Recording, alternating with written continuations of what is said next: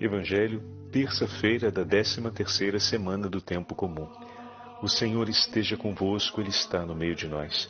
Proclamação do Evangelho de Jesus Cristo segundo São Mateus. Glória a vós, Senhor.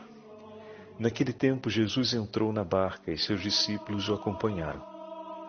E eis que houve uma grande tempestade no mar, de modo que a barca estava sendo coberta pelas ondas. Jesus, porém, dormia. Os discípulos aproximaram-se e o acordaram, dizendo: Senhor, salva-nos, pois estamos perecendo. Jesus respondeu: Por que tendes tanto medo, homens fracos na fé? Então, levantando-se, ameaçou os ventos e o mar, e fez-se uma grande calmaria. Os homens ficaram admirados e diziam: Quem é este homem que até os ventos e o mar lhe obedecem? Palavra da salvação. Glória a vós, Senhor. Terça-feira da décima terceira semana do tempo comum, em nome do Pai, do Filho e do Espírito Santo. Amém. Queridos irmãos e irmãs, hoje é dia 29 de junho. Normalmente falamos festa de São Pedro, apóstolo, mas na verdade, 29 de junho é festa de São Pedro e São Paulo, apóstolo. Trata-se da solenidade dedicada aos dois grandes apóstolos. Aqui em Roma, a solenidade é celebrada mesmo no dia de hoje, porque também é festa dos dois patronos da cidade de Roma. E o calendário da Conferência Episcopal reserva para o dia de hoje a celebração de São Pedro e São Paulo. Porém, a nossa Conferência Episcopal no Brasil, ela desloca a celebração de São Pedro e São Paulo para o domingo sucessivo, porque dessa forma o maior número de fiéis pode participar a solenidade dos santos apóstolos Pedro e Paulo. Então, a solenidade dos santos apóstolos veremos juntos no domingo. Hoje damos continuidade à meditação do oitavo capítulo do Evangelho de São Mateus, conforme nos propõe a terça-feira da 13 terceira semana do tempo comum. E isso é uma grande oportunidade para todos nós, porque podemos assim começar o segundo grupo dos dez milagres realizados por Jesus. E o segundo grupo dos dez milagres, aqueles que, composto por três milagres que falam sobre o poder do Senhor, sobre a criação, sobre o mal e sobre o sofrimento e o pecado, começa hoje com a tempestade acalmada. Eu queria chamar a atenção de vocês para a passagem que tivemos do versículo 22 para o versículo 23, que abre a nossa meditação de hoje. No versículo 22, que meditamos ontem, Jesus termina dizendo a um de seus discípulos: Segue-me e deixa que os mortos enterrem seus mortos. Falávamos que não se trata de uma insensibilidade do Senhor, falávamos que o Senhor está ensinando o seu discípulo a buscar primeiro as coisas do reino dos céus, e ontem em nossa meditação falávamos sobre confiar na mão do, nas mãos do Senhor as nossas necessidades e receber do Senhor tudo aquilo que for segundo a sua vontade para aquele nosso dia não significa deixar de amar, mas significa viver uma entrega de amor. Porém, também aqui, no versículo, entre o versículo 21 e 22, o discípulo não tem o seu nome apresentado e não aparece assim como na exigência apostólica precedente, da vocação apostólica precedente, aqui vai do versículo 18 ao versículo 20, também não ouvimos a resposta, assim como o escriba não, não teve a sua resposta colocada no Evangelho, também o discípulo não teve a sua resposta. Quando o Senhor disse: Segue-me e deixa que os mortos enterrem seus mortos, não aparece a resposta. Por quê? Desse modo, Mateus deixa em aberto para que eu e vocês possamos responder diante das exigências do Evangelho. Qual é a nossa resposta de fé diante do Senhor? Como vimos ontem, Senhor, eu quero seguir e quero que a tua palavra transforme o meu coração. Eu abraço, Senhor, a sua sorte me une em tudo a ti. Transforma a minha história, transforma a minha vida, modela-me, Senhor. E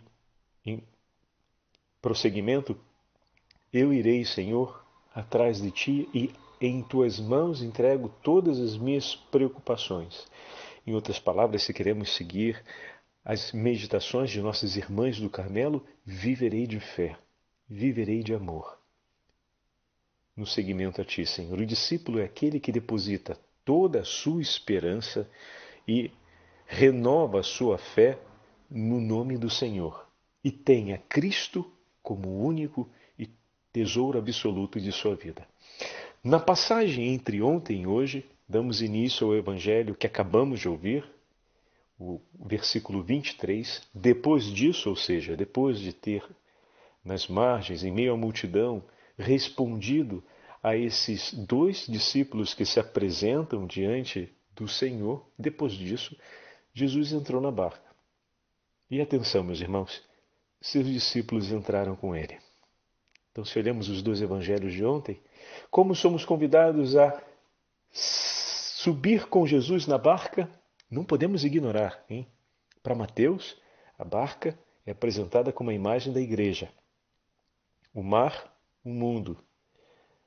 A tempestade, as intempéries, são vistos como as agitações que no mundo acontecem, que tentam sufocar o amor de Deus e levar ao naufrágio a barca sobre a qual o Senhor subiu. O Senhor sobe sobre esta barca e junto com ele sobem seus discípulos. Os discípulos acompanham o Mestre sabendo que as raposas têm suas tocas, os pássaros têm seus ninhos, mas o filho do homem não tem onde reclinar a cabeça e ele vai enfrentar agora uma grande tempestade. Mas o filho do homem sobe sobre essa barca e a barca é o lugar do seu repouso. As raposas têm a toca, os pássaros têm os ninhos, e o Senhor, o Filho do Homem, que não tem onde reclinar a cabeça, repousa sobre a barca. Queria trazer para vocês essa percepção que na leitura continuada nasce, mas que ordinariamente, quando lemos fracionado o texto, deixamos escapar esse, essa delicadeza. O Senhor escolhe a barca, ou melhor, Mateus apresenta a barca como o lugar do repouso de Jesus. E se a barca é a imagem da igreja, significa que o nosso Senhor busca repouso no seio de sua igreja. O lugar onde repousamos é o lugar aonde nos recolhemos aonde encontramos suficiente, por assim dizer, segurança para deixarmos-nos então entregues. O Senhor, ao repousar na sua igreja, se entrega nas mãos de sua igreja. Ele que vai, no mesmo texto, se levantar para defendê-la das intempéries, da tempestade, para tirá-la da agitação da tempestade, é o mesmo que escolhe repousar nela. Essa igreja que muitas vezes virá ameaçada e constantemente atingida, agredida, e que será defendida pelo seu Senhor, também é o lugar onde o seu Senhor encontra o seu repouso, onde ele busca reclinar a cabeça e repousar. Por isso, somos chamados como discípulos do Senhor e como membros da Igreja, a oferecermos continuamente as consolações ao coração de Jesus. Se a gente lembra a solenidade do Sagrado Coração de Jesus, no diálogo do Senhor com Santa Margarida Maria, ele fala sobre a condição de desolação em que se encontra o seu coração, pois não é amado, não é reconhecido e vive o peso das ingratidões. Não é mais o lugar da sua alegria, do seu gozo.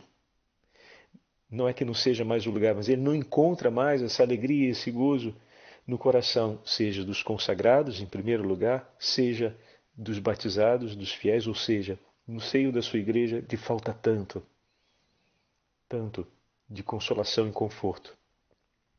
E eis aqui um, do, um, um dos nossos compromissos como cristãos, oferecermos as consolações do Senhor.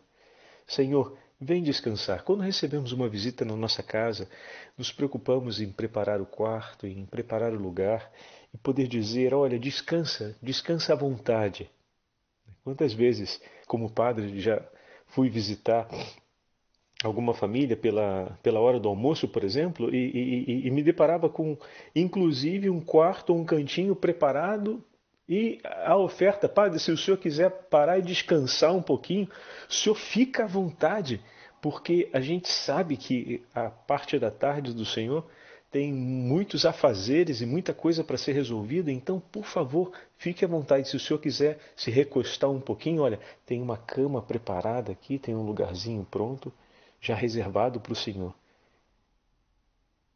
Esse acolhimento, essa amabilidade, essa hospitalidade, meus irmãos, ela nos dá tanta alegria porque retrata o quanto você é amado, o quanto a outra pessoa pensou em você, em suas necessidades e recebê-lo em sua casa significa receber todo você, ou seja, receber-te com a possibilidade do teu cansaço, receber-te com as preocupações que te acompanham, receber-te querendo somar o meu coração participativamente ao teu para lhe oferecer recursos e, sobretudo, a presença e os meios necessários para que você continue seu enredo vocacional, sua, sua vida, sua entrega, seu movimento no cumprimento da vontade de Deus, significa uma aliança de comunhão. É receber com o coração. Porque o quarto preparado, o lugar é, disposto para, digamos assim, o repouso, aproveitando esse mesmo exemplo que eu estou dando, só retrata o quanto o coração da outra pessoa te recebe inteiro. Não quer receber só aquele bom momento, ou seja, ele vem, ele é bem-vindo, é, e vai ter aqui um momento conosco, a gente vai aproveitar o máximo desse momento, depois ele segue seu caminho, ponto final, e foi muito agradável. Às vezes a gente se preocupa, ou melhor, a gente não se dá conta e recebe as pessoas para dividir com elas momentos. Mas em outras ocasiões, e isso podemos sentir, e é tão agradável quando acontece, nós recebemos a outra pessoa para dividir com ela a vida. Ou seja, vai além de poder ter aquele momento juntos. A outra pessoa está pensando em tudo aquilo que você traz consigo. Ela recebe de fato o outro, o outro que, arri, que chega e o recebe integralmente.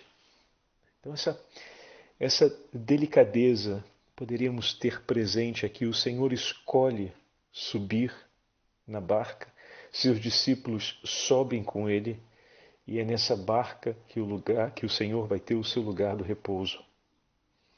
E as ondas começam a se agitar, o mar se agita, sobe a tempestade, e a fúria da tempestade lança a água por sobre a barca, e aqui causa certa perplexidade: como pode o Senhor dormir em meio a ondas que varrem, né? expressão usada, o barco era varrido pelas ondas e o Senhor dormia. Por um instante, parece que a preocupação ou a pergunta que fica é: como pode o Senhor dormir? É, se o Senhor dorme, as coisas podem sair do controle preciso acordarmos o Senhor. Mas Mateus faz uma reviravolta com as palavras de Jesus e focaliza que o perigo concreto é de se adormecer na fé. Essa é a grande virada que a narração do milagre traz para nós. O Senhor, dormindo na barca, no lugar onde ele escolheu, ele está repousando, mas prontamente ao ser chamado em socorro, ao ser chamado para assistir os discípulos, está de pé. Então, essa passagem, o Senhor que acorda com prontidão diante da súplica dos discípulos: Senhor, salva-nos. Ele está de pé, ali, pronto, imediatamente. Essa é uma imagem forte. O Senhor está sempre pronto a salvar os seus discípulos. O Senhor está presente sobre essa barca e ela não irá perecer, pois Ele é palavra de salvação. E seu coração vigia dia e noite por cada um de nós. Mas o sono de Jesus, como se fosse numa contra-imagem, revela a sonolência na fé dos discípulos. Jesus sai do sono, por assim dizer, para admoestar os discípulos que estão sonolentos na fé, homens de pouca fé. Essa advertência do Senhor a respeito da pouca fé dos discípulos tem uma importância grande para todos nós, porque navegar sobre o mar revolto do mundo, o mar agitado do mundo, supõe uma navegação com fé. O que não pode faltar para passarmos através das tempestades é a certeza de que o Senhor está conosco ele está no meio de nós. A certeza de que esse é o lugar que o Senhor escolheu para si e aqui é o lugar do seu repouso, o lugar que ele escolheu para a sua intimidade. E essa barca não irá perecer porque o Senhor está aqui. E diante do medo e da angústia que se levanta nas agitações do mar, é preciso permanecer firme na fé. Aqui a gente olha agora para trás e vê porque São Mateus colocou exatamente as exigências apostólicas antes da subida na barca. É preciso aprendermos com o Senhor a segui-lo com o mesmo coração e com a mesma fé que o Senhor e vigilância que o Senhor sobe na barca, o discípulo também deve subir. A vigilância do discípulo está no exercício de sua fé, do dom que o Senhor lhe concedeu. Por isso, ao exercitarmos a oração, ao exercitarmos a meditação, ao exercitarmos regularmente todos os meios oferecidos pela Santa Igreja, mantemos o nosso coração vigilante. E dessa forma o mar se agita, as ondas se levantam e na autoridade do nome de Jesus nós vamos navegando e também com o Senhor teremos a autoridade de comandar sobre a força do vento e das águas e o mar se acalma. A soberania de Cristo no seu falar. Se a voz do Senhor poderosa o suficiente ao ponto de colocar novamente a ordem e trazer outra vez a paz sobre a agitação da natureza, esse é o pecado, é perdão, esse, esse é o milagre que demonstra o poder de Jesus sobre a natureza, quanto mais a voz do Senhor não conseguirá ordenar o nosso coração e trazer de volta a paz à nossa vida. Aqui a gente lembra o diálogo de Jesus com o escriba. E nós fizemos ontem essa imagem, né? falando que poderíamos às vezes nos comportar ou entendermos que o seguimento de Jesus não é outra coisa senão adquirir um conhecimento mais profundo sobre Jesus um entendimento melhor sobre a pessoa de Jesus, sobre os ensinamentos de Jesus, mas sem nenhum comprometimento estreito de vida. Pelo contrário, é seguir o Senhor na sua sorte, o que significa aprender do próprio Senhor, como vimos no domingo a respeito de Jairo e da mulher que sofria de hemorragia no Evangelho de São Marcos. As nossas meditações é, desses últimos dois dias deixaram isso muito claro. Né? Deixaram isso muito claro. E assim como o Senhor tem o poder sobre a natureza e a sua palavra tem autoridade, ele age com autoridade e com poder e toda a natureza obedece e a paz e a ordem voltam, também a voz do Senhor tem o poder de restabelecer a paz e a comunhão dentro do coração dos discípulos. Mas é preciso que ouçamos e coloquemos em prática. É preciso que estejamos com os ouvidos da fé atentos, os ouvidos abertos, melhor dizendo, para recolhermos as palavras do Senhor e guardarmos no coração. Da mesma forma, a autoridade com a qual o Senhor comanda sobre a natureza que se agita é a mesma autoridade com a qual ele comandará sobre o demônio e comandará também sobre o sofrimento e o pecado. Mas é a mesma autoridade com a qual ele comanda o discípulo, dizendo: Quanto a ti, segue-me. Se essa autoridade e essa voz de comando é obedecida prontamente por toda a natureza, diante dessa voz se submetem os infernos, o inferno e toda a legião dos anjos decaídos se submetem imediatamente. Porque muitas vezes o nosso coração, na hora que o Senhor diz quanto a ti, segue-me, como vai dizer a Pedro no final do Evangelho de João. Se eu quero que esse continue vivo, fazendo referência a João diante da pergunta de Pedro, que te importa? Quanto a ti, segue-me. É isso que importa. Senhor, o que queres de mim? E o Senhor diz: segue-me. Pronto. Ali deve ter a nossa prontidão. Senhor, eu quero te seguir. E poder dizer isso todos os dias a Jesus: Jesus, eu quero te seguir, meu Senhor. Por onde o Senhor for, eu quero te seguir. Ajuda-me a perceber seus passos.